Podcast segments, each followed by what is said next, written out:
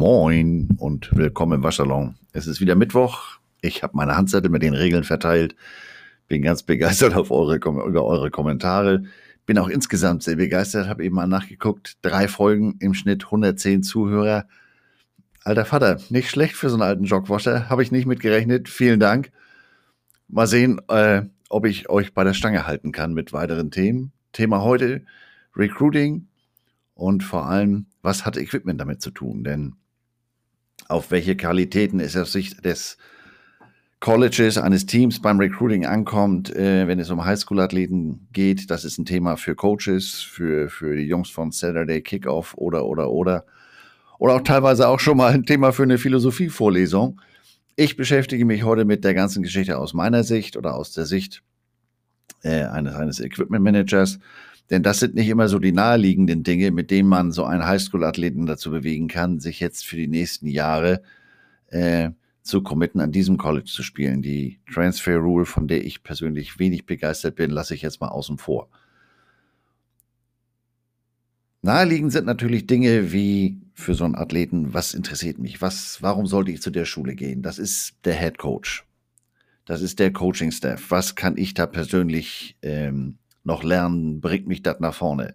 Hat diese Schule besondere Tradition? Das ist drüben ja auch immer ziemliches Thema, auch wenn die bei Tradition vielleicht eine etwas andere Vorstellung haben als wir.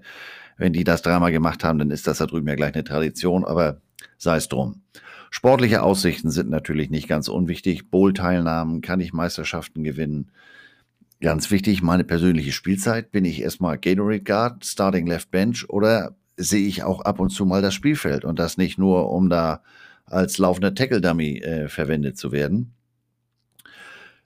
Für die ganz Großartigen unter den, unter den Jungs ähm, bringt es mich in Sachen mögliche Profikarriere nach vorne.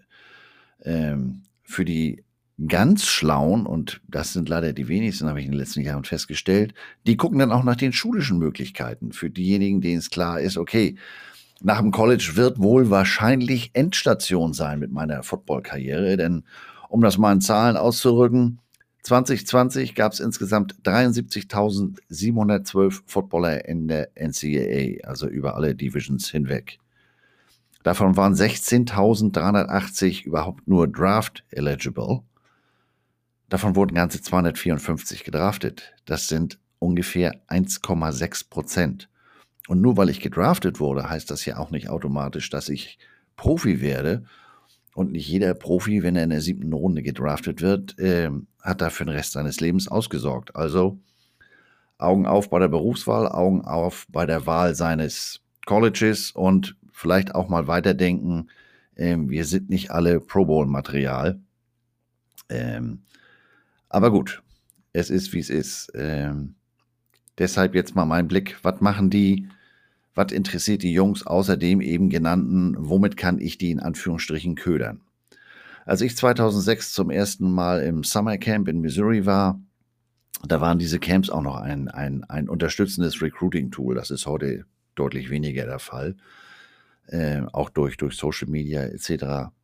Ein prominentes Beispiel aus diesen Camps war Sheldon Richardson, der ähm, damals schon den Letter of Intent gesigned hatte, sollte im Herbst kommen. Da hatte er denn so das ein oder andere schulische Defizit, was dann nicht in ein, sondern zwei Jahren Umweg äh, JUCO Junior College äh, resultierte. Aber dann hat er zwei Jahre als Defense Tackle bei Missouri gespielt er wurde 2013 von den New York Jets gedraftet und wurde in dem Jahr dann auch gleich Defensive Rookie of the Year in der NFL.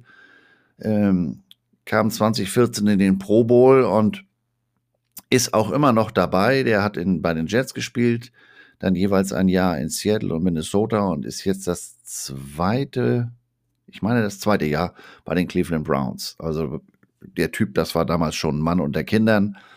Ähm, der spielte Titan Schrägstrich Tackle in der Highschool, beide Wege und der hat da komplett alles weggemacht im Camp und da war eigentlich nicht so viel Kontakt, aber er meinte, er müsste sich darstellen und also das war war früher ein, ein Tool, ganz wichtig, da mit den Coaches ein bisschen Klönschnack halten und, und, und. Im Jahr drauf, 2007, war ich wieder zum, zum Sommercamp drüben und dann hieß es, komm mal mit, wir haben hier eine Besprechung. Ich denke, was für eine Besprechung. Ist ja Sommer, ist ja eigentlich, hier ist ja eigentlich Totentanz. Die Coaches sind zwar da, aber die sind ja hier für diese Summercamps mit, mit, mit den Highschool-Kids und da sind ja dann auch jede Menge externe Coaches, weil da sind gerne mal so 200, 300 äh, äh, ähm, Spieler vorhanden. Das schaffst du ja nicht mit dem, mit dem äh, zahlenmäßig doch eher überschaubaren Coaching-Staff. Und nein, man hat mich mitgenommen in eine Baubesprechung, denn der Equipment Room etc., das ganze, der ganze Football-Komplex sollte umgebaut werden. Das sollte der Mizzou Athletic Training Complex werden. MATC oder wie sie lokal sagen, MATC. Ein Neubau ähm, für wie gesagt, in erster Linie Football mit Locker Room, mit Weight Room, mit Coaches Offices, Trainers Room, Meeting Room, Equipment Room, Study Rooms und einer eigenen Kantine, einer eigenen Dining Hall für die Sportler. Nicht nur für die Footballer, sondern Missouri hat, äh, ich habe glaube ich schon mal erwähnt, 20 Sportarten, ungefähr 500 Sportler und das ist eine reine Dining Hall für, für diese Athleten. Denn es war wichtig, dass äh, die Facilities auf neuestem Stand waren, um gegen Schulen wie Texas oder Oklahoma, wenn man da schon sportlich nicht unbedingt auf Augenhöhe war zu dem Zeitpunkt, ähm, dass man da zumindest mit den Gegebenheiten, mit den Voraussetzungen auf Augenhöhe war. Denn zu, zu damaliger Zeit, da war Missouri noch in der Big 12, war der Staat Texas noch ein absolutes Recruiting Hotbed. Also der Staat war für die ganz, ganz wichtig. Und ähm, die ganzen Einrichtungen, das hat über ein Jahr gedauert und man hat mich da mitgenommen, ich habe die Baupläne angeguckt gedacht, alter Vater, nicht schlecht. Ähm, hat dafür auch ein bisschen Geld in die Hand genommen. Das Ganze wurde im Jahr drauf, im Juli 2008 eröffnet. Baukosten betrugen 16 Millionen Dollar. Ähm, das Ganze hatte eine Gesamtfläche von über 100.000 Quadratfuß. In Quadratmetern ist das deutlich weniger spektakulär. Ähm, das sind knapp 9.300 Quadratmeter, aber die bisherige Gesamtfläche hatte sich gegenüber der alten Geschichte mal eben verdoppelt. Kleiner Zeitsprung. 2012 ist Missouri der, hat Missouri die Big 12 verlassen und die SEC ähm, ist der SEC beigetreten, gejoint wollte ich sagen, wieder dieses Denglisch.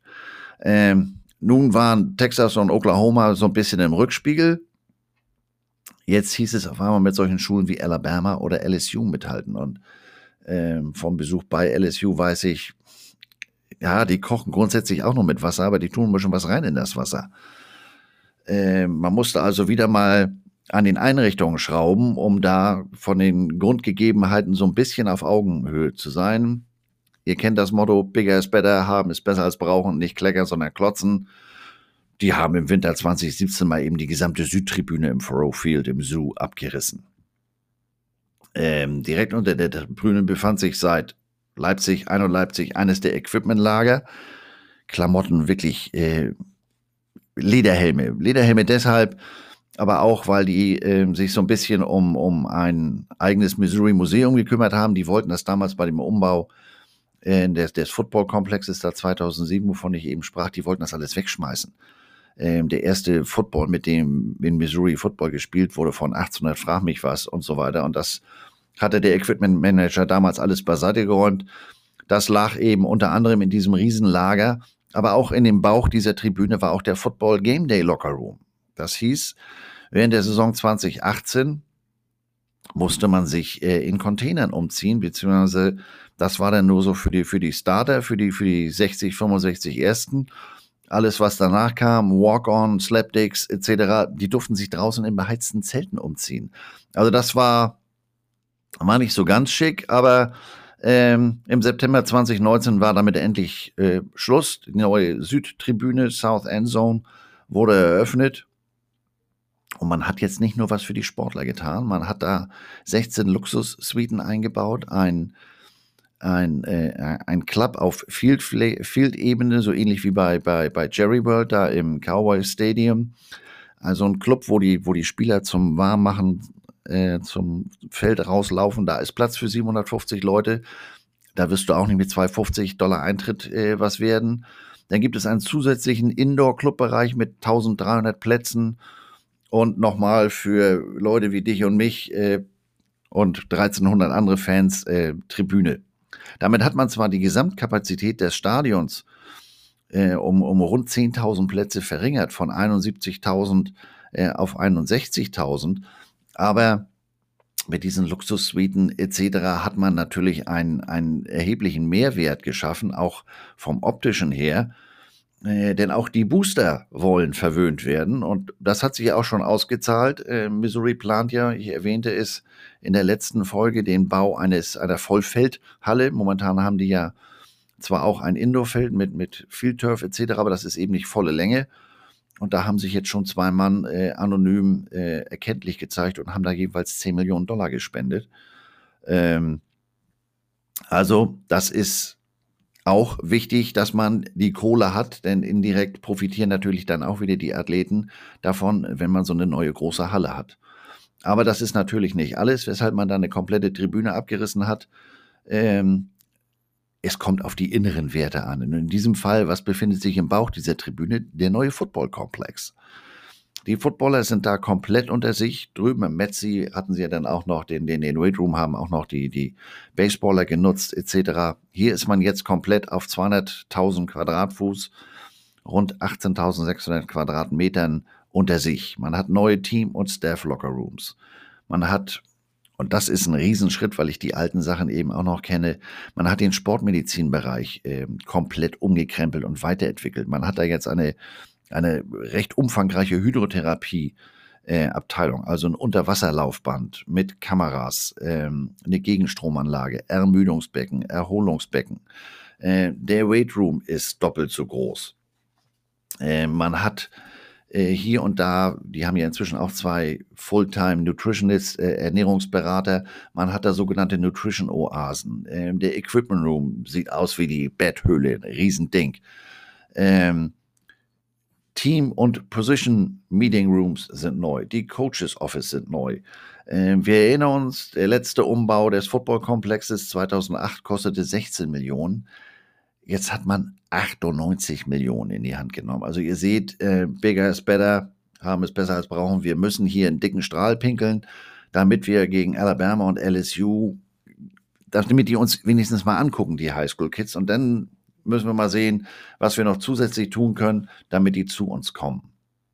Denn neben dem neuesten Stand all dieser Einrichtungen äh, ist auch das Erscheinungsbild dieser Einrichtung äh, ganz wichtig. Ihr habt das vielleicht in den letzten Jahren mitgekriegt, da ist so ein bisschen eine Competition ausgebrochen. Wer hat den abgefahrensten äh, äh Lockerroom, was da alles gemacht wird? LSU damit mit, äh, das sieht ja aus, als wenn die da äh, jeden Morgen von Hell geweckt werden, da 2001 Odyssee im Weltraum, da mit irgendwelchen Liegewiesen und hast du nicht gesehen, wie das in der täglichen Pflege so aussieht wenn sich da ein Athlet verschwitzt auf den Ledersitz raussetzt. Das muss man dann mal sehen. Aber die Videoaufnahmen gibt es ja auch immer nur von der Eröffnung. Danach ähm, ist das ja dann immer nebensächlich. Aber dieser, wie gesagt, der optische Eindruck ist ganz wichtig. Ich habe das selber mal erlebt. Ich war zu Besuch, bei, zu Besuch bei den Toledo Rockets und der Weight Room ist eher zweckmäßig. Und ähm, ich bin dann da auch dem Strength Coach begegnet, so 1,65, Haare wie ich, nämlich gar keine, muskelbekackt, muskelbepackt, geiler Versprecher. Ähm, der Typ sah schon beim bloßen Hingucken nach Schmerzen aus. Also da wusstest du, hier drin ist kein Spaß und zum Lachen gehen die hier in den Keller, hier wird Eisen gefressen. Ähm, ein, zwei, drei, vier Jahre später war ich mal bei USF in, in, in Tampa, South Florida, den Bulls das sah ganz anders aus. Der Weight Room, überall Hochglanzparkett, überall dieses grüne Horn-Logo und das sah viel interessanter aus. Aber mal ein bisschen nachgedacht, äh, 100 Kilo Bankdrücken sind 100 Kilo Bankdrücken.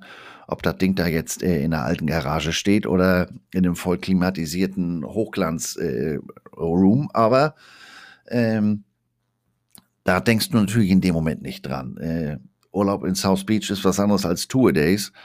Ähm, da ist dann eben so ein bisschen, da wird ein bisschen geschummelt. Da wird dann, ja, sieht gut aus, aber quälen musst du dich hier trotzdem. Und ähm, habe das dann auch bei den Profis mal gesehen. Ich war zu Besuch bei den Chicago Bears oder auch bei den Kansas City Chiefs und da wissen die Jungs, wo sie sind. Da wird jetzt nicht so viel mit, mit School Pride oder Team Pride gemacht und an jedem Pups, jedem Seifenspender äh, findest du das Logo die wissen, wo sie sind, die wissen, ich bin hier Profi, ich muss hier abliefern. Da ist das Ganze zwar jetzt auch nicht in, in, in, in Sack und, und Tüten und Leinenhemden oder sowas, aber es ist deutlich zweckmäßiger und zielgerichteter und nicht so viel, äh, nicht so shiny. Diese äh, Facilities, von denen ich jetzt sprach, sind aber nur ein Teil dieser, ich nenne das mal Recruiting-Palette. Wichtig ist natürlich auch, dass Athleten entsprechend betreut werden. Und da äh, hilft viel, viel hilft viel so rum. Das heißt, die wollen möglichst viel Personal haben. Wie aber alles äh, in der NCAA ist auch äh, die Größe eines Coaching-Staffs reglementiert. Das heißt, in der NCAA darfst du einen Football-Coaching-Staff, einen Head Coach haben, neun Assistant Coaches, vier Graduate Assistants, die GAs und maximal fünf Strength and Conditioning Coaches. Diese Strength and Conditioning Coaches sind insofern besonders wichtig, weil ja auch äh, der Kontakt mit den Spielern, die Trainingsmöglichkeiten etc. sind ja seitens der NCAA geregelt und die Strength and Conditioning Coaches sind eigentlich die einzigen, die 365 Tage im Jahr mit den Athleten sprechen dürfen. Und da kann dann ja auch schon mal im, im Stille-Post-Prinzip eine Nachricht weitergegeben werden, etc. Also zum Beispiel im Sommer das Conditioning-Programm. Ähm, das machen die. Äh, das habe ich in Missouri da während der Summer Camps auch miterlebt. Also die Jungs sind, dieser Strength and Conditioning Stab ist schon ganz wichtig und nicht nur für das, was wir in Clemson oder so gerne mal im Fernsehen sehen als Backup-Coach, die dann da den, den, den, den Koordinator an der, an der Hash wieder in die Teamzone ziehen. Die Jungs haben schon äh, deutlich mehr zu tun, sind aber sich ihrer Rolle durchaus auch bewusst. Ich habe da auch schon den einen oder anderen schrägen Charakter erlebt oder wer ist der Typ mit diesem abgefahrenen Schnurrbart? Ich glaube, das ist der Strength Coach von, von den Oregon Ducks. Also die Jungs wissen auch, äh, dass sie nicht nur dazu sind, nicht nur dazu da sind, die Gewichtsscheiben auszuteilen. Insofern, ähm, auch das ist wichtig. Aber das ist natürlich, wenn ich jetzt so eine Truppe von 120 Mann habe, sind diese, diese 10 Coaches und, und 4 GAs und 5 Strengths ist natürlich zu wenig. Deswegen haben die da vor zwei, drei Jahren sich einen Trick einflassen und haben jetzt sogenannte Analysten dabei. Diese Analysten sind jetzt nicht irgendwelche besseren GAs, da sind teilweise wirklich echte Hochkaräter dabei, die das Ganze dann auch als Sprungbrett nutzen. Äh, Im Gegensatz zu den eben genannten Coaches dürfen diese Analysten aber nicht direkt und aktiv coachen. Das heißt, wie der Amerikaner sagt, da ist kein Hands-on. Die sind dann, ja, die analysieren, die sind dann für Film, Geschichten zuständig etc., womit sie den eigentlichen Coaches, den nominellen Coaches natürlich ähm, Zeit und Arbeit abnehmen. Und insofern ähm, ist das etwas, ähm, was, was sehr genutzt wird. Also auch Missouri hat da, hat da Gas gegeben. Missouri hat zum Beispiel aber auch seinen Equipment-Stuff aufgebohrt. Äh, inzwischen sind das vier weitere Student Manager und eine weitere Vollzeitkraft, die sich um das kümmern, damit man eben sich um diese Athleten so viel wie möglich kümmern kann, zeitlich etc. pp. Die wollen ja an die Hand genommen werden, denn einige finden ja alleine nicht mal äh, das Loch in der Wand, um das Gebäude zu verlassen. Wenn in Missouri ein Rekrut zu Besuch kommt, das war auch etwas, was ich beim ersten Mal gedacht habe, was machen die denn da? Ähm, dann wird im Equipment Room der sogenannte Recruiting Table aufgebaut. Auf diesem Table findet man all die Klamotten, die es so gibt. Das war zum Beispiel ähm, auch immer ein, ein Diskussionspunkt. Ähm, das Ganze wurde dann vom, vom Director of Equipment äh, präsentiert und er hat gesagt, ich werde sagen, was man hier bekommen kann. Ich werde nicht sagen, das ist das, was ihr bekommt. Abgesehen davon, dass die Sachen da liegen, die da liegen, immer so von der Vorsaison oder sowas sind. Ähm, man weiß ja nie, ähm, wenn der Typ nicht entsprechend performt oder sich da äh, in der Hackordnung entsprechend nach oben vorarbeitet, ähm, dann kriegt er die Grundausstattung, aber ist jetzt eben nicht dabei. Ähm, wie gesagt, was ich letzte Woche erzählte, die, die, die Starter, die kriegen jede Woche neue Handschuhe, die kriegen das, die kriegen das da ist ja eine ganz brutale und ganz klar definierte Hackordnung und deswegen hieß es immer, das ist das, was man hier bekommen kann. Auf dem Tisch sind dann die verschiedenen Game Day Uniformen, die verschiedenen Helme, was du an Practice Gear bekommst, äh, was du an Lifting Gear bekommst, also fürs, fürs äh, Krafttraining. Travel Gear, die haben ja alle einen, einen entsprechenden Trainingsanzug, der nur dazu getragen werden soll, ein entsprechendes T-Shirt. Ähm, dann werden dann natürlich äh, Bling Bling auch immer ganz wichtig. Bowl und Championship Ringe werden präsentiert. Und bei so einem Bowl gibt es ja auch immer irgendwelche Geschenke, Bowl-Gifts von Seiten des Veranstalters. Was weiß ich, die neuesten Bose Noise Cancelling Kopfhörer, eine Playstation oder, oder, oder. Und das wird da alles auf diesen Tisch aufgebaut. Und äh, das macht natürlich erstmal Eindruck, wenn man da reinkommt. Das ist ein großes U und äh, ich werde da nachher auch wieder in der, in der wöchentlichen Foto-Love-Story entsprechende Fotos äh, auf den unterschiedlichen Kanälen posten. Das ist, äh, ist beeindruckend und hat mich damals auch so gedacht, alter Vater, das ist ja doch einiges, was hier zusammenkommt. Also, ihr habt es euch gedacht, Gear ist ein wichtiger Faktor. Klamotte. Look good, play good, look good, feel good, play good ist ganz weit vorne und letztlich ja auch ähm, naheliegend, denn das sind die Klamotten, die ich den ganzen Tag trage, egal ob ich jetzt im Meeting Room sitze oder, oder, oder. Und die gibt es ja für lau. Insofern, und die Jungs kriegen wirklich viel. Das kann ich nicht anders, äh, äh, kann ich nicht anders sagen. Ähm, und die Klamotte entwickelt sich ja auch weiter. Die ist den modischen Gesichtspunkten, was ist jetzt angesagt, ange, äh, unterworfen und vor allem auch technischen Geschichten. Also wenn ich überlege, ich selber bekomme ja nur auch seit 2004 viel und reichen Missouri-Klamotten. Ähm, was sich in der Zeit getan hat, die Sachen werden immer leichter, immer dünner, immer atmungsaktiver. Ähm, also technologisch tut sich da wahnsinnig viel. Die entsprechenden Ausrüster bleiben da nicht auf der Stelle stehen und dementsprechend habe ich da in den letzten äh, 16, 17 Jahren nicht nur aus Platzgründen immer mal wieder aussortieren müssen. Ich sprach davon, dass sich die Klamotten äh, im Laufe der Jahrzehnte oder Jahre weiterentwickelt haben. Da machen wir jetzt mal eine kleine Geschichtsstunde, aber vorher muss ich was trinken. Ich habe schon wieder Frosch im Hals. Und auch wenn es hier beim Zeitpunkt der Aufnahme Viertel vor zwölf ist, ist es Wasser, kein Bier, keine Angst. Apropos, habe ich gerade eine Werbung gesehen, irgendwie Becks ungefiltert oder sowas. Was stimmt denn mit den Leuten nicht? Das ist doch immer noch kein Bier, aber egal. Geschichtsstunde. Die Firma Blue Ribbon. Ihr habt schon gefragt, wer ist Blue Ribbon? Das war Nike bis 1971. Also Nike hat Mitte der 80er angefangen, sich mal Gedanken zu machen. Ja, Baumwolle ist ja ganz schön, aber wenn Baumwolle vollgeschwitzt wird, ist Baumwolle nass und äh, wird schwer. Und über den Zeitraum eines, eines Wettbewerbs, sei es jetzt, äh, ich laufe einen Marathon, äh, ich laufe 10.000 Meter, ich laufe 3.000 Meter Hindernis oder ich spiele Fußball, Football, Basketball, Volleyball, ist das ja irgendwie nicht so angenehm. Das schränkt auch, wenn es nass ist, dann rutscht das alles nicht mehr so. Das schränkt meine Bewegungsfreiheit ein. Und dann kamen die auf die spitzen Idee, mal mit Lycra zu experimentieren. Lycra, der ein oder andere weiß es, hochelastische synthetische Kunstfaser, gehört zu den Elastanen und wird meist äh, äh, zusammen mit einer anderen Hauptfaser wie Polyamid äh, vermischt. Das Ergebnis ist, dass die Klamotte fürchterlich dehnbar ist und ähm, vor allem in der, in der Längen, äh, in der Längsrichtung sehr viel dehnbarer ist, erzielt dadurch eine tolle Passform und einen ungeheuer hohen Tragekomfort. Und was nicht ganz unwichtig aus Sicht eines Jogwashers ist, die Pflegeeinschaften sind auch ähm, nicht ganz ohne. Das ist relativ leicht. Also ich darf die Klamotten natürlich nicht bei 90 Grad reinschmissen, wissen wir ja. Äh, kochen tut man Nudeln, aber nicht Klamotten. Ähm, und äh, ich erwähnte das ja letzte Woche schon. Die Sachen sind auch im Alltag angekommen. Wenn man hier so morgens durch, ein, durch einen Park geht, da laufen Leute in diesen Klamotten rum.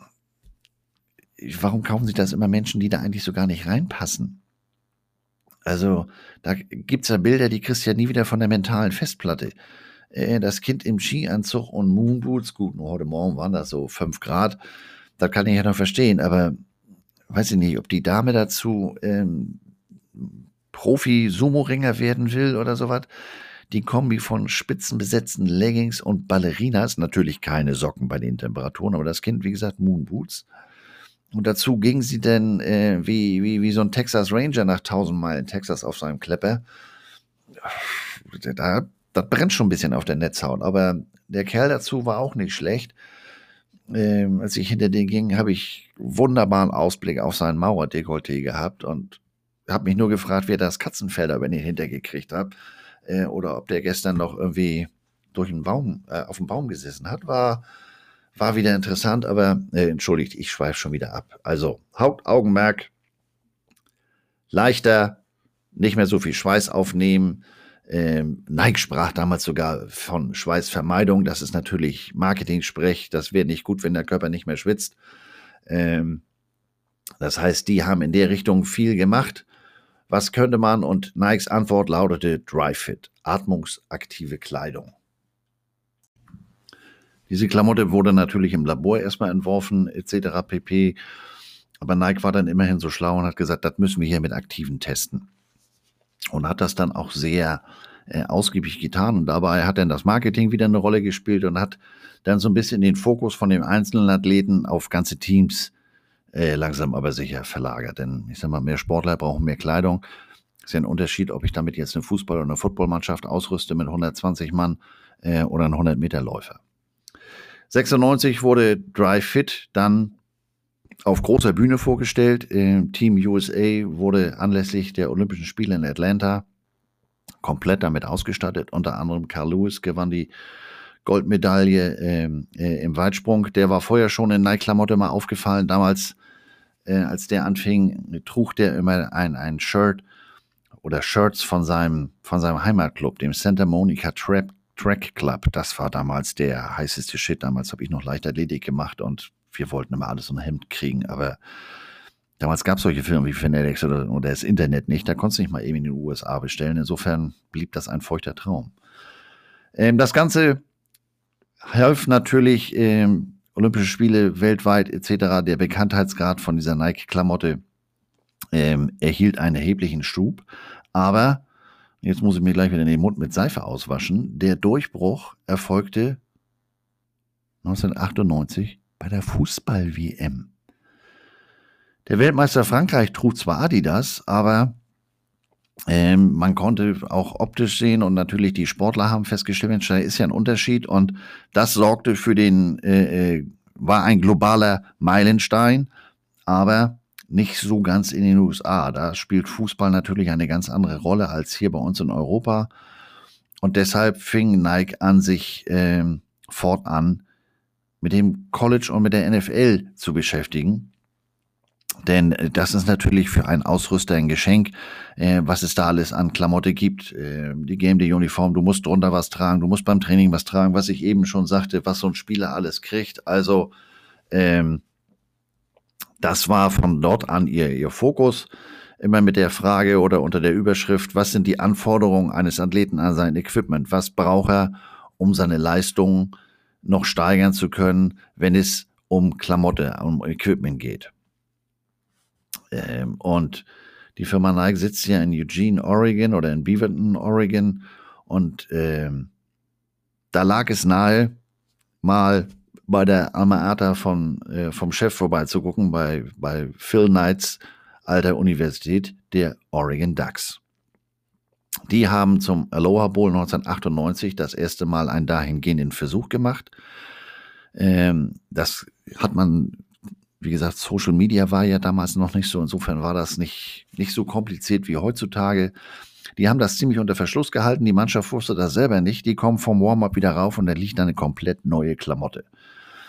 Das Ganze äh, war bewusst getimed, denn der Kickoff dazu ähm, zu dieser neuen Klamottenreihe war für die Saison 99 vorgesehen, aber so ein Bowl-Spiel wird natürlich ähm, von deutlich mehr Leuten im Fernsehen gesehen. Äh, wie gesagt, die, die Fernsehlandschaft da drüben ist ja äh, anders als bei uns. Wenn hier, was weiß ich, Bayern München gegen Dortmund spielt, dann kann man das äh, von Flensburg bis Passau sehen. Und wenn da drüben Michigan gegen, gegen Michigan State spielt oder sowas, dann ist das, äh, wenn ich jetzt nicht einen besonderen Pay-TV-Vertrag habe, in erster Linie eine regionale Geschichte. Das ist bei so einem Spiel anders. Also die haben das vorgestellt und das kam auch äh, großartig an, bis auf zu Hause in Eugene. So die, die alten Traditionalisten, die Die Hard-Fans, die, die konnten mit dem neuen Look so gar nichts anfangen. Die haben gesagt, wie sehen die denn aus? Ähm, die sehen ja aus wie Ninja Turtles. Zu dem Zeitpunkt wussten die ja nicht, dass das nicht nur ein Bowl-Gimmick ist, sondern dass sie damit die ganze Saison loslaufen. Und äh, da hat auch hat's so ein bisschen Stress gegeben. Ja. Waren sie drauf und dran, das, das Team aus der Stadt zu jagen, in Anführungsstrichen. Aber Ähm, man muss auch mal was riskieren und die haben jetzt alles auf grün gesetzt und ob es an den Uniformen lag äh, oder ähm, ob sie, ob sie generell gesagt haben, Mensch, äh, hier ist jetzt, wir kriegen so viel Gegenwind, das nehmen wir jetzt mal als zusätzliche Motivation. 99 war Spitzenjahr für die, für die Ducks. Ähm, sie erzielten eine 9 zu 3 Bilanz und gewannen den Sun Bowl. Und in der Saison 2000 wurden sie Co-Pac-12, Pac-10 Champion. Pac-12 ist heute. Damals noch nicht. Ähm, und dann war da noch ein gewisser Joey Harrington, der im Rahmen seiner Heisman-Kampagne von einer 14 Stockwerk hohen, 250.000 teuren äh, Werbetafel, die am Madison Square Garden in New York angebracht war, äh, mit seiner neuen Uniform auf die Leute runterguckte. New York, Eugene, Oregon, das sind ungefähr 4700 Kilometer. Ähm, und in New York am Madison Square Garden ist natürlich ein bisschen mehr los äh, als, ähm, als in, in, in Eugene. Und das hat für entsprechenden Wirbel gesorgt und Leute wurden aufmerksam, andere Teams wurden aufmerksam. Und äh, Nike hatte damit den Grundstein gelegt. Pass auf, Jungs, wenn es um Equipment geht, wenn es um Footballuniform geht, wir sind euer, wir sind euer Ansprechpartner. Die haben sich aber auf diesen Lorbeeren nicht ausgesucht, ausgeruht, sondern haben weiter geforscht, haben gesagt, Mensch, da muss doch noch mehr gehen. Ähm, klar, wenn man sich mehr und mehr mit Synthetik beschäftigt, sind da natürlich äh, irgendwelche wilden chemischen Verbindungen möglich.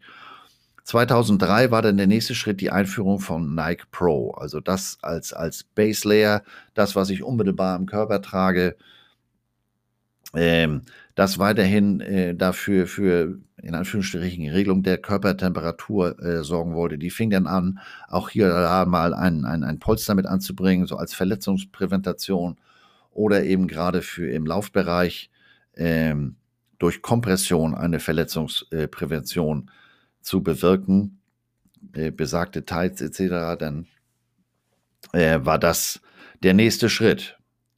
2009 dann äh, eine ganz gezielte Weiterbildung, Weiterentwicklung, äh, zunächst für den Basketball, die sogenannte Nike Pro Combat äh, Linie. Pro Combat hört sich jetzt natürlich sehr martialisch an, äh, Combat, Kampf, ähm, ist auch nicht so ganz äh, weit hergeholt, denn äh, sie fing da an, sich bestimmte Teams rauszudrücken und auszusuchen. Das waren Nike und Gensaga unter anderem. Und die kriegten diese neuen äh, Uniformen. Die waren vom Design her was ganz anderes. Das war schon mal aufsehend erregend. Ähm, hatten nochmal wieder einen, einen Schritt nach vorne, was Atmungsaktivität anbelangt. Das ist ja gerade bei so einem Basketballer, Wurfbewegung etc. nicht ganz unwichtig. Ähm, waren nochmal wieder leichter und waren eben äh, an den Rippen etc. oder an Oberschenkeln, waren die mit so einem wabenartigen äh, äh Polster, zusätzlichen Polster ausgestaltet. Ähm, was grundsätzlich auch nicht neu war, sowas gab es schon immer. Der ein oder andere kennt vielleicht die, die Klamotten von McDavid. Ähm, aber hier war das Ganze eben wieder hochelastisch. Was ich in der letzten Folge schon mal sagte, ähm, was in der praktischen Anwendung schon mal den Nachteil hat, dass man, wenn man davon 117 Stück hat, dann wasche ich die ja nicht alle mit der Hand und will die auf die alleine hängen. Ähm, wenn ich dieses hochelastische Ding aber in den Trockner schmeiße, ist danach nur noch äh, jede Menge Plastikmüll übrig. Also da äh, das waren so Anfängerfehler, äh, beziehungsweise Fehler, die man auch viele Jahre später nochmal wieder gemacht hat. Ähm, das ist also eine, eine lange Entwicklung. Im August 2009 erhielt ich eine E-Mail vom Equipment Manager aus Missouri. Andreas, sieh zu, dass du hier zu unserem Rivalry-Spiel gegen Kansas im November rüberkommst. Mehr kann ich dir an dieser Stelle nicht verraten, schrieb er, aber was dann hier passiert, das wird eigentlich nur noch durch das Erreichen des National Championship Games durch Missouri zu toppen sein. Damit war natürlich meine Neugier geweckt.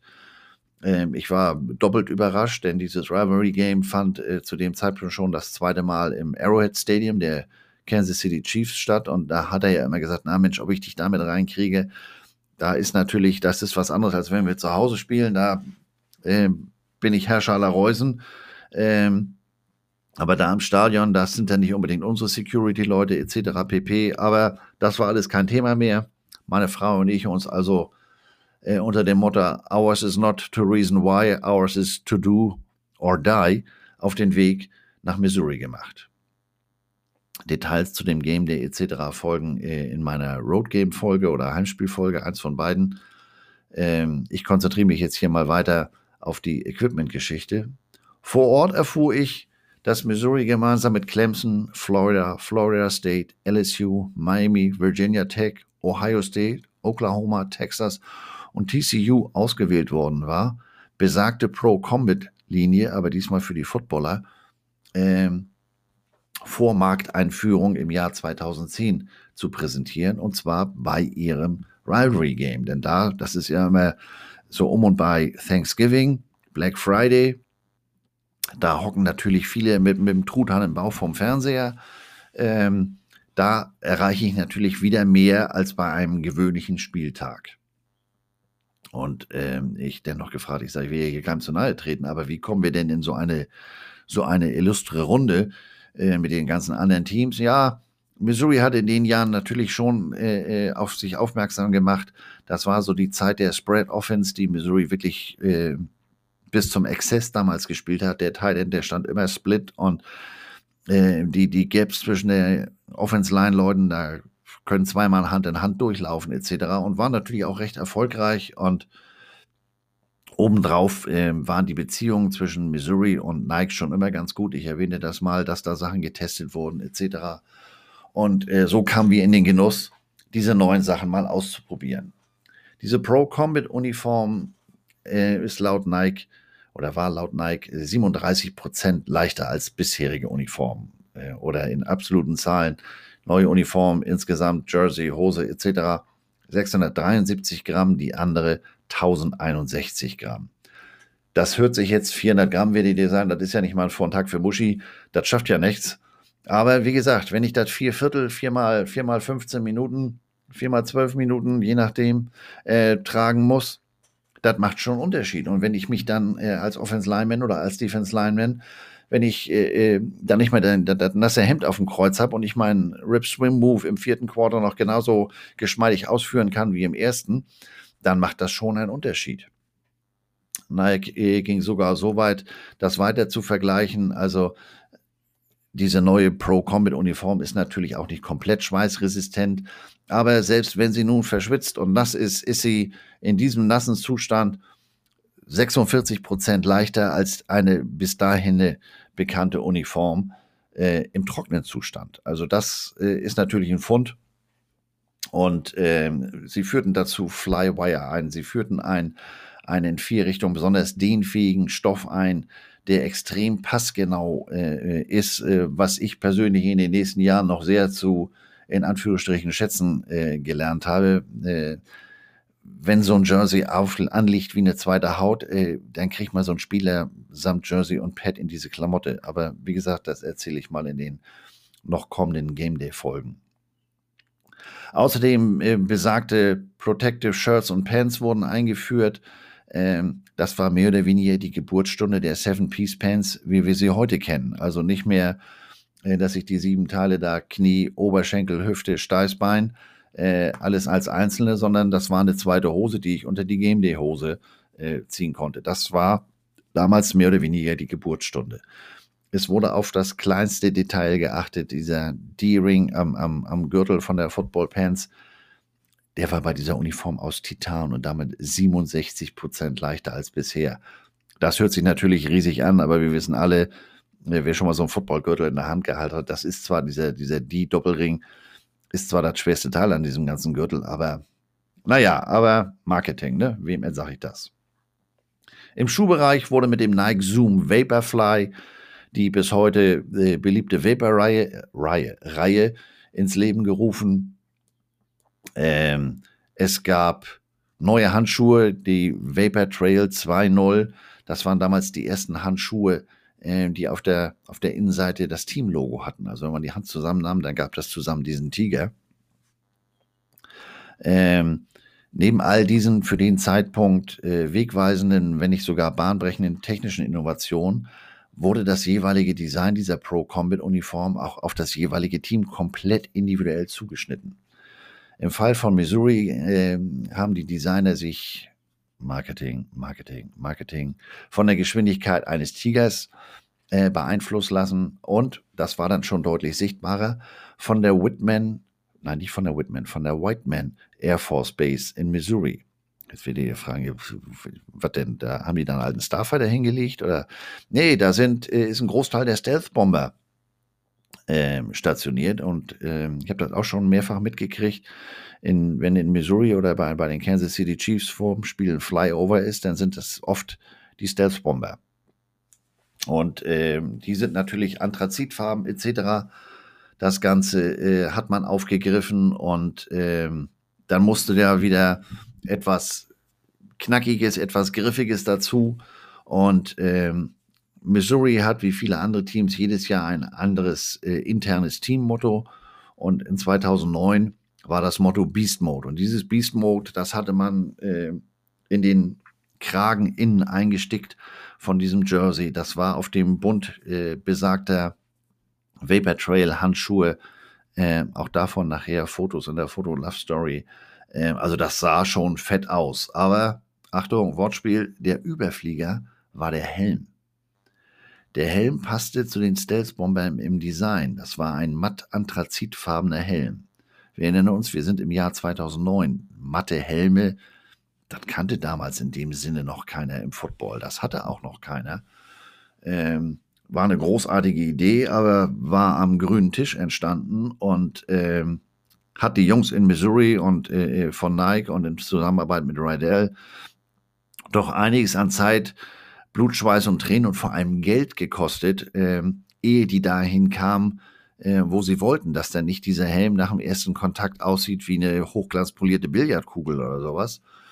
Ähm, das war, äh, war ein weiter Weg und äh, war aber auch für Nike eine große Geschichte. Und wie gesagt, das waren ja nur, Missouri war nicht das einzige Team, das damit ausgerüstet wurde, aber äh, man hatte eine besondere Beziehung und am Abend vorher, wir waren äh, den Freitagabend in, in Kansas City, haben da übernachtet, äh, flog der Designer der ganzen Geschichte ein und äh, wir waren zusammen essen. Das war einer der interessantesten Abende. Äh, das hat sich dann 2012, als wir das Logo umgestellt haben in Missouri vom M auf den Tiger nochmal wiederholt. Da habe ich auch Leute kennengelernt von, von, von Nike von ganz oben. Ähm, das sind natürlich so die absoluten, absoluten Highlights abseits des Feldes. Ähm, so ein Helm und ein personalisiertes Jersey befinden sich auch in meiner Sammlung. Äh, war nicht ganz einfach, aber denn äh, es gab ja nur für dieses eine Spiel und bei diesem einen Spiel kommen natürlich die ganzen Booster um die Ecke etc. Ähm, es hat insofern einen Vorteil, in Amerika darf sogenanntes Protective Equipment, sprich Helm, Shoulder Pad, darf nicht weiter verschenkt werden. Das hat da drüben ja was mit, mit Haftungsgründen zu tun. Wer sich mal eine Klappleiter in Amerika angeguckt hat, der denkt, das ist eine Bibliothek mit den ganzen Warnschildern, die da drauf hängen oder der, der, der Kaffee bei Starbucks. Ähm, ja, Vorsicht, Inhalt ist heiß. Ach was, deswegen heißt es ja Kaffee und nicht Eiskaffee. Naja, also da musste ich ein bisschen was für tun. Aber äh, mir ist es gelungen, das nach, nach, nach Hause zu kriegen. Und äh, das war natürlich damals ein Riesenfund ähm, und hat für wahnsinnig Interesse äh, gesorgt und, und neben den sportlichen Geschichten auch entsprechendes anderes Aufmerksamkeit äh, erregt. Und nebenbei war das so ein bisschen der Kickoff für die komplettische, komplette modische Entwicklung der nächsten Jahre äh, wir wissen ja alle, inzwischen äh, spielen die großen Teams im Jahr mit zwei, drei, vier äh, unterschiedlichen Uniformen und, und haben dann irgendwelche Throwback-Helme und was weiß ich nicht alles. Ähm, das war so ein bisschen der Kickoff, diese Pro-Combat-Geschichte. Das hat man im Jahr drauf nochmal ähm, gemacht, aber da war, weil es dann schon das zweite Mal war, war das nicht mehr so ganz der, der, ähm, das spektakuläre Event.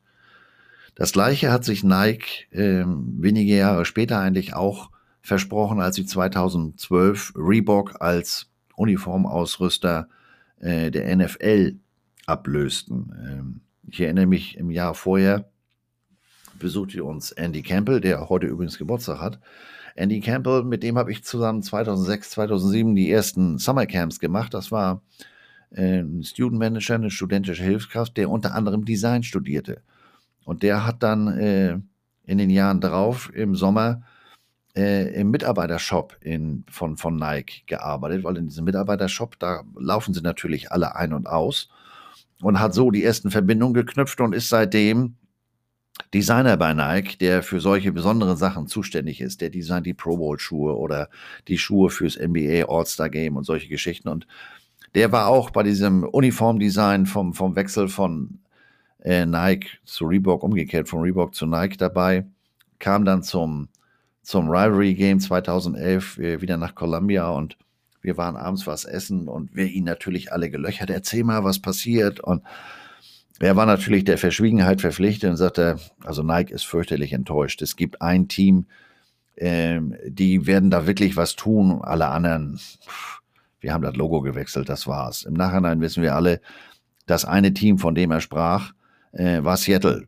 die natürlich äh, mit ihren Farben, mit dem Neongrün etc. da wirklich was gemacht haben. Aber äh, Cleveland, Dallas, Philadelphia, da hat sich nicht wirklich was geändert. Technisch ja, optisch weniger. Also wie gesagt, äh, die Technik, das Design, der Nutzwert dieser Klamotte hat sich in all diesen Jahren enorm gesteigert. Äh, inzwischen gibt es Longsleeves äh, mit eingebautem Lichtschutzfaktor 30 oder 40. Also kein Scherz. Ähm, da passiert einiges. Denn Swag im täglichen Gebrauch äh, wird ne, immer bedeutender. Bestes Beispiel oder ein Beispiel sind die Michigan Wolverines, die bis 2016 einen der bis dahin lukrativsten Verträge mit Adidas als Ausrüster hatten. Die kriegten pro Jahr in Bar und in Equipment 8,2 Millionen Dollar und waren damit ganz weit vorne. Aber dann kam Nike um die Ecke und hat gesagt, Jungs, was haltet ihr denn davon, wenn wir euch jetzt ausrüsten und jetzt nicht nur mit dem Nike-Swoosh, sondern äh, die immer mehr an Popularität gewinnende Marke, Submarke mit dem Jumpman, mit dem Jordan. Und äh, man schloss also 2016 einen neuen Vertrag ab über elf Jahre mit einer Option für weitere. Und statt der 8,2 Millionen Jahr im Jahr, die man von Adidas kriegte, äh, schloss man diesen Elfjahresvertrag über 169 Millionen ab. Davon 122 Millionen garantiert. Vorab gab es schon mal 12 Millionen Cash zu Vertragsbeginn ähm, und dann in, in weiteren Jahresraten weitere 56,8 äh, Millionen an Equipment und Bekleidung und auch in Jahresraten äh, die ausstehende Summe von 53,5 Millionen in Cash. Also Big Money und ähm, hat Michigan natürlich auch äh, in der Awareness fürchterlich nach vorne gebracht, denn ein Team, das, das in ganz Amerika wirklich jeder kennt, die Fighting Irish aus Notre Dame, die machten einen ähnlichen Wechsel. Äh, die wechselten von, von Adidas zu Under Armour, ein 10-Jahres-Vertrag über insgesamt 90 Millionen, ähm, die dann da auch mit ihrer Shamrock-Uniform einmal im Jahr komplett alle Regeln und Traditionen brechen. Ähm, die haben sie äh, finanziell damit geschlagen. Und äh, ich habe auf der, auf der Messe, der Fachmesse 2019 äh, am Adidas-Stand, äh, kriegte ich mit, wie Brian Kelly da war. Und der äußerte sich da weniger begeistert von Under Armour. Aber das kann natürlich auch sein, äh, wenn so ein Ausrüster kommt, dann hat der auch in der Regel einen gesonderten Vertrag mit dem, mit dem Head Coach. Und vielleicht hat Kelly von Under Armour nicht mehr das gekriegt, äh, was er von Adidas kriegte oder die Klamotte äh, passte ihm nicht. Ich weiß es nicht. Insofern ist das eine persönliche Aussage von dem Head Coach, der ich jetzt insgesamt aber nicht übergroße Bedeutung beimessen würde. Stichwort Under Armour. Under Armour fing an, mit Geld um sich zu schmeißen, als wenn es keinen Morgen gab. Die gingen auf Sponsoring-Trip und haben ausgerüstet, was nicht bei drei auf dem Baum war. Zu dem Zeitpunkt wurde in Missouri noch die Baseballer von Under Armour ausgestattet. Alles andere war schon Nike. Und Under Armour war wirklich, die waren pushy, die wollten äh, auch alle anderen 19 Sportarten äh, von Missouri äh, ausstatten und haben da auch ähm, einiges an, an Geld und Leistungen geboten. Aber ähm, wie gesagt, Missouri und Nike, das war schon immer ein bisschen mehr als das Normale. Und auch wenn Nike zu dem Zeitpunkt weniger Geld geboten hatte, äh, man blieb bei Nike, denn man war da auch technisch so ein bisschen überzeugter. Man muss auch ehrlich gestehen, ähm, ein Freund von mir ist Southern Illinois, das ist eine Under Armour Schule. Ähm, als die die ersten Footballschuhe von Under Armour kriegten, das war eine ziemliche Katastrophe. Die Dinger hatten eine Halbwertzeit von einer Halbzeit. Da hat sich die Sohle vom Schuh gelöst, etc. Ähm, da hat Under Armour, am Anfang äh, sehr viel Federn gelassen, musste viel lernen. Das ist inzwischen natürlich überhaupt kein Thema mehr, aber ähm, aus dem Stand so einen neuen Schuh, das ist eben auch nicht so ganz äh, äh einfach. Ich bleibe mal beim Thema Under Armour, denn so kam ja auch die Idee zu dieser Folge. Äh, jetzt ist ja gerade vor kurzem das March Madness äh, Basketball, College Basketball Turnier abgelaufen und ähm, das ist ja auch etwas, was ich sehr intensiv verfolge und ich sitze dann da vor der Glotze und denke, UCLA, Babyblau mit Gelb finde ich grundsätzlich gar nicht schlecht, aber die Hosen sahen aus, als wenn die komplett im Schritt klemmten und was weiß ich nicht alles. Ich denke, naja, also das ist aber nicht so dolle. Und ein Kollege zieht zum Korb und ich denke, warte mal, das sind doch Nike-Socken. Nächste Großeinstellung, das sind nicht nur Nike-Socken, das sind auch Nike-Schuhe. Das geht doch gar nicht. Also nicht nur, dass das eine Verletzung der Waschsalonregeln ist. Ich habe auch am gleichen Tag eine Abmahnung rausgeschickt an die Jungs, habe aber keine Antwort gekriegt, merkwürdigerweise. Ähm, sondern bei so einem TV-Großereignis ist das hoch, höchst ungewöhnlich. Also da so viel knacken kann Equipment Manager gar nicht. Ähm, daraufhin habe ich mal so ein bisschen äh, äh, recherchiert. Denn solche Verfehlungen habe ich mal hautnah mitgekriegt. Ähm, das war, war ein Tweet der Social Media Managerin von, von Mizzou und sie hat ein Foto von dem Game Day Locker Room von Coach Pinkel gemacht. Ähm, da lagen dann die Klamotten, die er für, die, für, den, für den Game Day anziehen sollte und ganz oben auf wir nennen uns, Missouri wird von Nike ausgerüstet, lag eine Under Armour Unterhose. Da war aber Feuer unterm Dach. Das Mädel war von Haus aus schon kein Riese, aber den Anpfiff, den sie dann da vom Equipment Manager unmittelbar danach kriegte, äh, hat nicht unbedingt dafür gesorgt, dass sie an dem Tag aus der Regenrinne saufen konnte. Der Tweet wurde umgehend gelöscht und ähm, das ist ja etwas, äh, so bin ich ja auch zu meinen Waschsalonregeln gekommen. Ähm, Sideline, Fernsehen etc. Wir haben hier Verträge, deswegen ist das alles eins. Und das hatte sie nicht bedacht. Das war nicht gut. Also passte ja so gar nicht. Was macht UCLA da? Ähm, ja, auch wieder nicht so ganz ungewöhnlich. UCLA hatte einen, einen Riesendeal ähm, mit, mit Under Armour abgeschlossen. 2016 über 15 Jahre und 280 Millionen. Damit schlug man sogar solch äh, kleine und unbedeutende Schulen wie Ohio State, die einen 252 Millionen Vertrag äh, abgeschlossen hatten und sogar Texas mit 250 Millionen. Ähm, aber warum laufen die denn auf einmal mit Nike-Schuhen rum? Also so schlecht sind die, die, die, die Under Armour Basketballschuhe ja nur wirklich nicht. Ähm, ja, Under Armour hatte unter, unter Angaben von unvorhergesehenen Schwierigkeiten aufgrund äh, von Covid den Vertrag einseitig gekündigt. Und damit hatte äh, UCLA natürlich ein Riesenproblem. Ähm, wie sollten sie dann weiterhin ihre elf Herren- und 15 Damensportarten äh, ausstatten? Und aufgrund von fehlenden Zuschauereinnahmen etc. durch Covid hatten sie sowieso schon ein Loch in ihrem Budget für, für 2020 äh, von, von knapp 19 Millionen. Äh, insofern sind die aktiv geworden und haben jetzt gerade vor rund zwei Monaten, am 12. Februar, einen neuen Vertrag mit, mit Nike beziehungsweise mit Jordan, der Submarket Jordan, abgeschlossen. Äh, der Vertrag äh, über sechs Jahre sind zwar nur 46,5 Millionen, aber ähm, dafür ist man sich jetzt deutlich sicherer, dass man diese sechs Jahre auch erfüllen wird und man erhofft sich ähm, durch die Nutzung dieser Marke Jordan nochmal einen ungeheuren Popularitätsschub. Äh, ich sagte es ja eingangs, die Klamotten, die sie da beim March Madness Turnier von Under Armour hatten, das war jetzt sicherlich nicht so der Verkaufsförderer.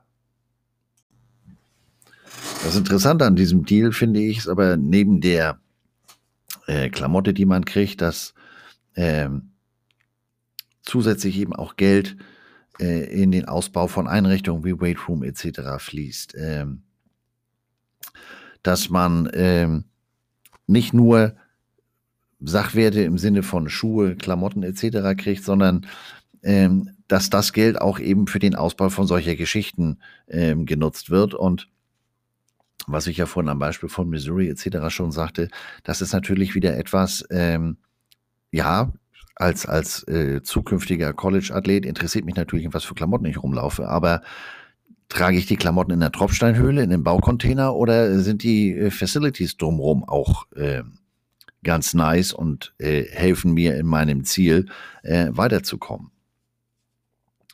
Wie gesagt, Under Armour gab als Grund unvorhersehene Probleme aufgrund von Covid an. Ähm, das ist jetzt nicht so ganz aus der äh, Luft gegriffen. Under Armour hat Probleme, nicht zu knapp. Äh, 2020 waren deren Verkaufszahlen insgesamt um 54 Prozent schlechter als, als 2019. Äh, und als im Februar, März letzten Jahres da drüben der und Profisport mehr oder weniger komplett stoppte, äh, prognostizierte man für allein das zweite Quartal 2020 einen Verlust in Höhe von 60 Millionen. Damit war dann die große äh, Kamelle, hier ist noch ein Sponsoring-Vertrag, äh, Tour von Under Armour vorbei. Man kürzte seine Sponsoring-Ausgaben um mal eben 50 Prozent. Kündigte UCLA, kündigte Cal, kündigte einen 50 Millionen 10-Jahres-Vertrag mit der University of Cincinnati, den Cincinnati Bearcats und ähm, der groß angekündigte äh, Vertrag als Ausrüster von Major League Baseball wurde noch vor Umsetzung zurückgezogen. Die werden jetzt seit letztem Jahr von Nike ausgerichtet und ganz aktuell äh, vor zwei Monaten im Februar diesen Jahres äh, hat man auch den Vertrag mit der NFL gekündigt. Das heißt, wenn da jetzt noch einer mit Under Armour Schuhen, Handschuhen rumläuft, dann hat er die sich selber bei Dick Sporting Goods gekauft. Die haben momentan, denen steht momentan echt das Wasser zum, bis zum Hals. Und insofern müssen die sich da mal ein bisschen zurückhalten. Aber äh, man sieht ja hier an den Summen, die ich vorhin nannte, ähm, dass die da auch ein bisschen komplett durchgedreht sind. Also so viel lässt sich ja gar nicht umsetzen. Vor allem, wenn man überlegt, ähm, das weiß ich ja nur aus professioneller Sicht, was für Probleme man als Händler hat, deren Klamotten hier rüber zu kriegen, weil die da nicht so wirklich kooperativ sind. Ein weiteres Beispiel für den Stellenwert der in Anführungsstrichen richtigen Marke, äh, und das ist so ein bisschen der Klassiker für mich, ist Georgia Tech. Georgia Tech spielt äh, seit 1992 mit Klamotten von Russell Athletic. Russell Athletic, werdet ihr euch fragen. Der eine oder andere kennt das vielleicht noch, vor allem hier in Hamburg. Ende der 80er, Anfang der 90er, Hamburg Silver Eagles hier, Wiki Stadion, hohe Luft, heißeste Shit äh, in Town, da da brannte die Luft, da hat das Ganze hier mit Football in Hamburg so richtig angefangen. Und die hatten zum Beispiel so ein graues T-Shirt, äh, Sweatshirt von, von Russell Athletic, das man hier auch bei Karstadt Sports kaufen konnte und sowas. Das Ding war damals ganz schwer angesagt. Aber das ist auch über 30 Jahre her. Also, also das Problem von Georgia Tech war nicht nur, dass die Marke keinen besonders hohen Stellenwert hat, was äh, Recruits dann auch schon mal abturnt, ähm, die waren technologisch, soweit ich das so beurteilen kann, auch nicht ganz so weit da vorne. Und dann, äh, to make matters worse, hat das Ganze auch nicht wirklich Geld gebracht. Die haben im Jahr eine Million gekriegt. Nur ist Georgia Tech nun sicherlich nicht äh, äh, der Frontrunner für, für eine National Championship und mit ihrer Option ist das auch nicht immer so ansehenswert für, für Leute, die jetzt, was weiß ich, auf Run and Shoot oder sowas stehen. Aber das war natürlich, die waren in jeglicher Hinsicht gekniffen. Und ähm, waren dann aber in der Lage, 2018 ähm, einen neuen Vertrag mit, mit Adidas äh, aus, ab, auszuhandeln und Adidas wurde der neue Ausrüster. Ähm, das bringt jetzt äh, schon mal deutlich mehr Geld, noch immer nicht diese Summen, wie ich sie eben von UCLA oder Texas oder Ohio State nannte, aber gut, das sind natürlich auch, ich sag mal, sind dann eben doch mal wieder andere Marken, noch mal wieder andere Teams. Die kriegen hier 3,1 Millionen, aber ähm, Adidas hat natürlich auch im Vergleich zu Russell Athletic äh, in Sachen Swag, Design, Technologie etc. Äh, in den letzten Jahren doch einiges äh, getan und erreicht. Also ich erinnere mich da noch ähm, an, an 2006. Wir spielten gegen Nebraska und ich war zum Warm-up auf dem Feld und guckte mir die Nebraska-Jungs aus der Nähe an und Beweise Trikots. Und ich gedacht, was ist das denn? Das sieht ja aus wie ein Nachthemd. Also, äh, das war jetzt noch vor dieser ganzen Pro-Combat-Geschichte, aber Missouri hatte da schon sehr, sehr eng anliegende äh, Geschichten. Die hatten da schon diesen, diesen hohen Armausschnitt unter der Achsel und, und die Dinger, die sahen aus äh, von, von Nebraska wie aus den 80ern. Also, und äh, das passte so gar nicht in mein Weltbild, weil Nebraska, äh, da denke ich an Tommy Frazier, da denke ich an Triple Option, da denke ich an National Championship und equipmentmäßig denke ich, was ist das denn? als wir jetzt ein paar Jahre später mit Missouri gegen Eastern, Michigan oder Indiana spielten, da sah das aber ganz anders aus. Das, was Nike mit erwähntem Dry-Fit hat, nennt sich bei Adidas Heat Ready Technology und ähm, was Passform, was Design, äh, was Material anbelangt, äh, der Equipment Manager äh, Onkel Mitchie von, von Indiana ist ein Kumpel von dem äh, letzten letzten Equipment Manager von Missouri. Das heißt, ich konnte dem natürlich ein paar Löcher im Bauch fragen und stellte dabei dann fest, was ich zu dem Zeitpunkt ehrlich gesagt gar nicht wusste, äh, aber eigentlich hätte wissen müssen, äh, dass äh, Adidas äh, in Sachen Football in Amerika eine eigene Firma ist. Und äh, ich sage, hätte wissen müssen, das hätte ich ja 99 schon feststellen können. Da war ich ja noch bei den Hamburg Blue Devils und wir wurden damals von Adidas ausgestattet und alles, was unmittelbar mit Football zu tun hatte, die Footballschuhe, die Handschuhe, die Jerseys, das kam alles aus USA. Unser Coaches Gear, unser Travel Gear, äh, Trainingsanzüge, all solche Sachen, das kam hier aus Herzogenaurach.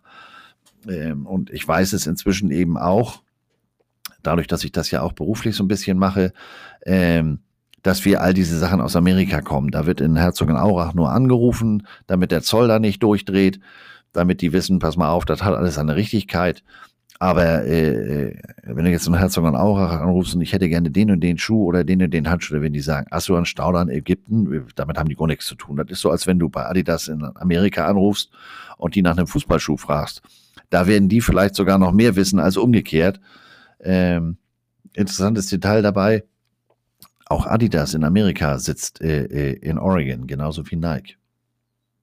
Also, ähm, Adidas hat da Riesenschritte gemacht, ist die letzten Jahre, wer es vielleicht mal äh, mitbekommen hat, in der NFL in Erscheinung getreten. Jetzt nicht als Ausrüster, aber die Spieler haben ja individuelle Ausrüstungsverträge. Solche Leute wie Dak Prescott, Aaron Rodgers, Obi-Wan Mahomey, Alvin Kamara, DeAndre Hopkins, Juju Smith Schuster unter anderem, die spielen alle mit Adidas Schuhen und oder Handschuhen. Und aus, aus eigener besagter Erfahrung kann ich sagen, ähm, das Zeug, das ist schon, das ist schon ein geiler Scheiß. Also die ganze Canadian Football League äh, wird von Adidas ausgerüstet. Ähm, ich bin ja nun bekanntermaßen großer Nike-Jünger, aber was das anbelangt, was wirklich Active Equipment anbelangt, ähm, tolle Sachen. Also die Marke, mit der so ein College ausgerüstet wirkt, äh, ist wichtig und wirkt sich eben nicht nur auf das Gear aus, sondern hilft bei der Finanzierung von Trainingsmöglichkeiten etc. Ähm, Look good, feel good, play good ist für diese Kids, ist für diese Athleten ein riesen Faktor. Das wissen auch die Ausrüster und kommen deshalb mit immer neuen Ideen, ähm, entwerfen für ein Programm exklusive Schuhe. Äh, wer der auf, auf Amazon die Serie da um Michigan verfolgt hat, hat mitgekriegt, äh, gab da einen exklusiven Jordan-Schuh nur für Michigan Football. Einige von den Jungs haben den gar nicht getragen, die haben sich den so in den Schrank gestellt, ganz verstrahlt, haben den an, an, an, an äh, äh, Schuhsammler verkauft. Also das sind natürlich Sachen, die helfen der Sache zusätzlich. Ähm, hab das bei Missouri auch erlebt, 2012. Ähm, wir wollten ja so ein bisschen weg von dem M, weil das austauschbar ist und, und außerhalb des Bundesstaates nicht immer als Missouri M wahrgenommen wird, sondern vielleicht schon mal als Michigan M. Deswegen hat man ja äh, als, ich sag mal, dominantes Logo den, den, den Tiger so ein bisschen gepusht und ähm, das erzählte mir äh, Don damals eben auch, der Equipment Manager, sagte Andreas, das hätte ich alleine nie hingekriegt. Dazu brauchte ich die Unterstützung, auch die professionelle Design-Unterstützung von Nike. Denn, ähm, wie es so schön heißt, äh, wer die Runde zahlt, bestimmt, was gesungen wird.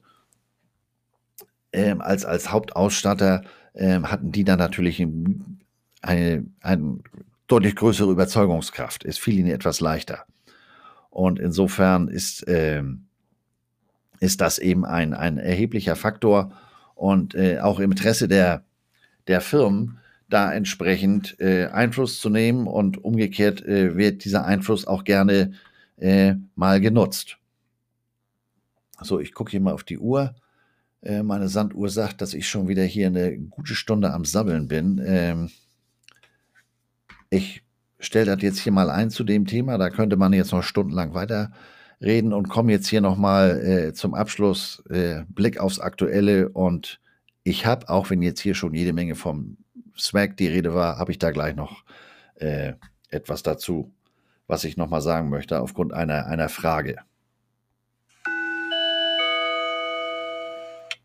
Wir bleiben aber im Thema, auch beim, beim Thema bei der Überschrift Aktuelles. Letzten Samstag spielten die UCF Knights ihr Spring Game. Ähm, anstatt mit einer neuen Uniformvariante, was ja bei so einem Spring Game gerne mal gemacht wird, ähm, haben die sich diesmal ganz zeitgemäß in Anführungsstrichen gegeben. Äh, auf den Jerseys war nicht wie sonst üblich der Nachname, sondern da stand der jeweilige Social Media Username. Sign of the Times. Kam wohl ganz gut an. Ähm, ich persönlich finde das jetzt ziemlich Banane, denn die haben ja, äh, ich weiß, da war ich für Kiel tätig, was die Jungs, die teilweise für Usernamen ähm, einfallen lassen, so Big Dick Johnson 48 at web.de. Ja, was weiß ich, wer das ist. Ist das der kleine DB da hinten? Ist das da vorne der? Also insofern ist ein, äh, ist ein netter, netter Gag, kommt und den Spielern sicherlich auch gut an. Äh, ich so als Unbeteiligter zum Thema Intelligenz war jetzt nur mäßig begeistert. Aber immer mal was Neues. Die Straße weiter hoch äh, bei Jackson State haben sie ein ganz ähnliches Thema.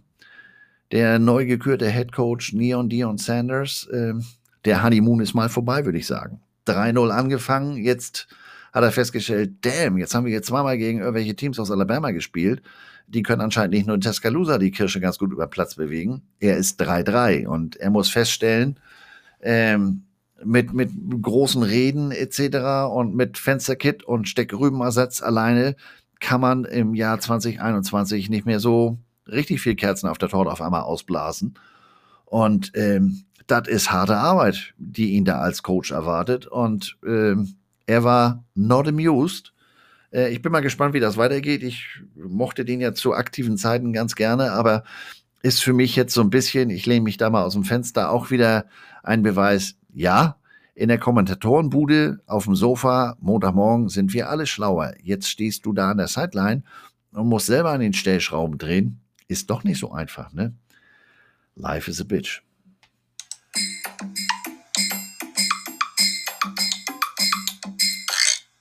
Und wir kommen nochmal wieder zum Swag. Überschrift bitte nicht mischen. Dazu bekam ich eine Rückfrage von Jupp aus Frankfurt. Sag mal, Andreas, äh, gibt es da nicht Ausnahmen? Ja, natürlich. Und äh, seine ganz gezielte Frage äh, ist auch völlig richtig. Wenn man auf dem Kopf so leicht betucht ist wie ich, trägt man ja gerne mal eine Mütze. Ähm, wenn das ein authentischer Teamlook ist, wie Major League Baseball. Die werden, wie gesagt, von Nike ausgestattet, aber die tragen natürlich alle New Era Caps und ist bei mir ja nicht anders. Ich habe auch eine ganze äh, äh Strecke Nike Caps, aber äh, und auch ein paar von 47. Ähm, aber New Era ist da natürlich nach wie vor der Major Player und dann dürft ihr, darf man natürlich äh, mischen. Man darf sowieso immer alles, muss ja nicht jeder so verstrahlt sein wie ich, aber ähm, diese New Era Caps sind Nike natürlich ein großer Dorn im Auge, denn abseits des Spielfeldes, wenn die aus dem, aus dem Bus, aus dem Flieger kommen, dann haben die immer diese Dinger an. Ähm, und New England, New England, New Era Caps sind ja auch Teil der Popkultur. Sind es jetzt irgendwelche Rapper oder, oder, oder? Nike hat da einiges getan, um dem entgegenzuwirken. Ähm, sind da aber nur äh, bedingt erfolgreich. Die haben verschiedene Modelle, die Heritage 86, Legacy 91 Serie. Das ist so ein bisschen Richtung, wer sich damit auskennt, die 920, die 940 von, von New Era. Das sind auch so mehr meine Mützen. Ich mit meiner Melone äh, trage ja mir gerne so, so, so, so ein Slouch-Fit, nicht so wie die, die, die, den Klassiker und ähm, gegen den ja auch keiner ankommt, der bei den Kids aber super populär ist, ist diese 5950 Davon habe ich auch so ein paar, die St. Louis World Series Caps zum Beispiel oder, oder, oder. Aber ähm, das ist natürlich, da wird Nike nicht gegen ankommen und auch wenn sie da mit ihren Modellen äh, äh, was versucht haben, das ist immer noch ein Unterschied. Und New Era ist da natürlich auch sehr äh, darauf bedacht, da auch immer noch mal wieder ein bisschen was Neues zu machen. Ich erinnere mich, das ist ja nun inzwischen auch schon wieder 25 Jahre her. Ich war zum Super Bowl äh, 28 in Atlanta und da hatten sie eine, eine Mütze an dem einen Verkaufsstand auf der NFL Experience, die war, war nicht so hoch, die war flach, aber die war auch fitted. Aber da standen jetzt nicht die klassischen Größen drin, meinetwegen 7, 3 Achtel oder sowas, meine Kopfgröße, sondern da stand da nur SM, LM, LXL drauf. Und ich so, was ist das denn?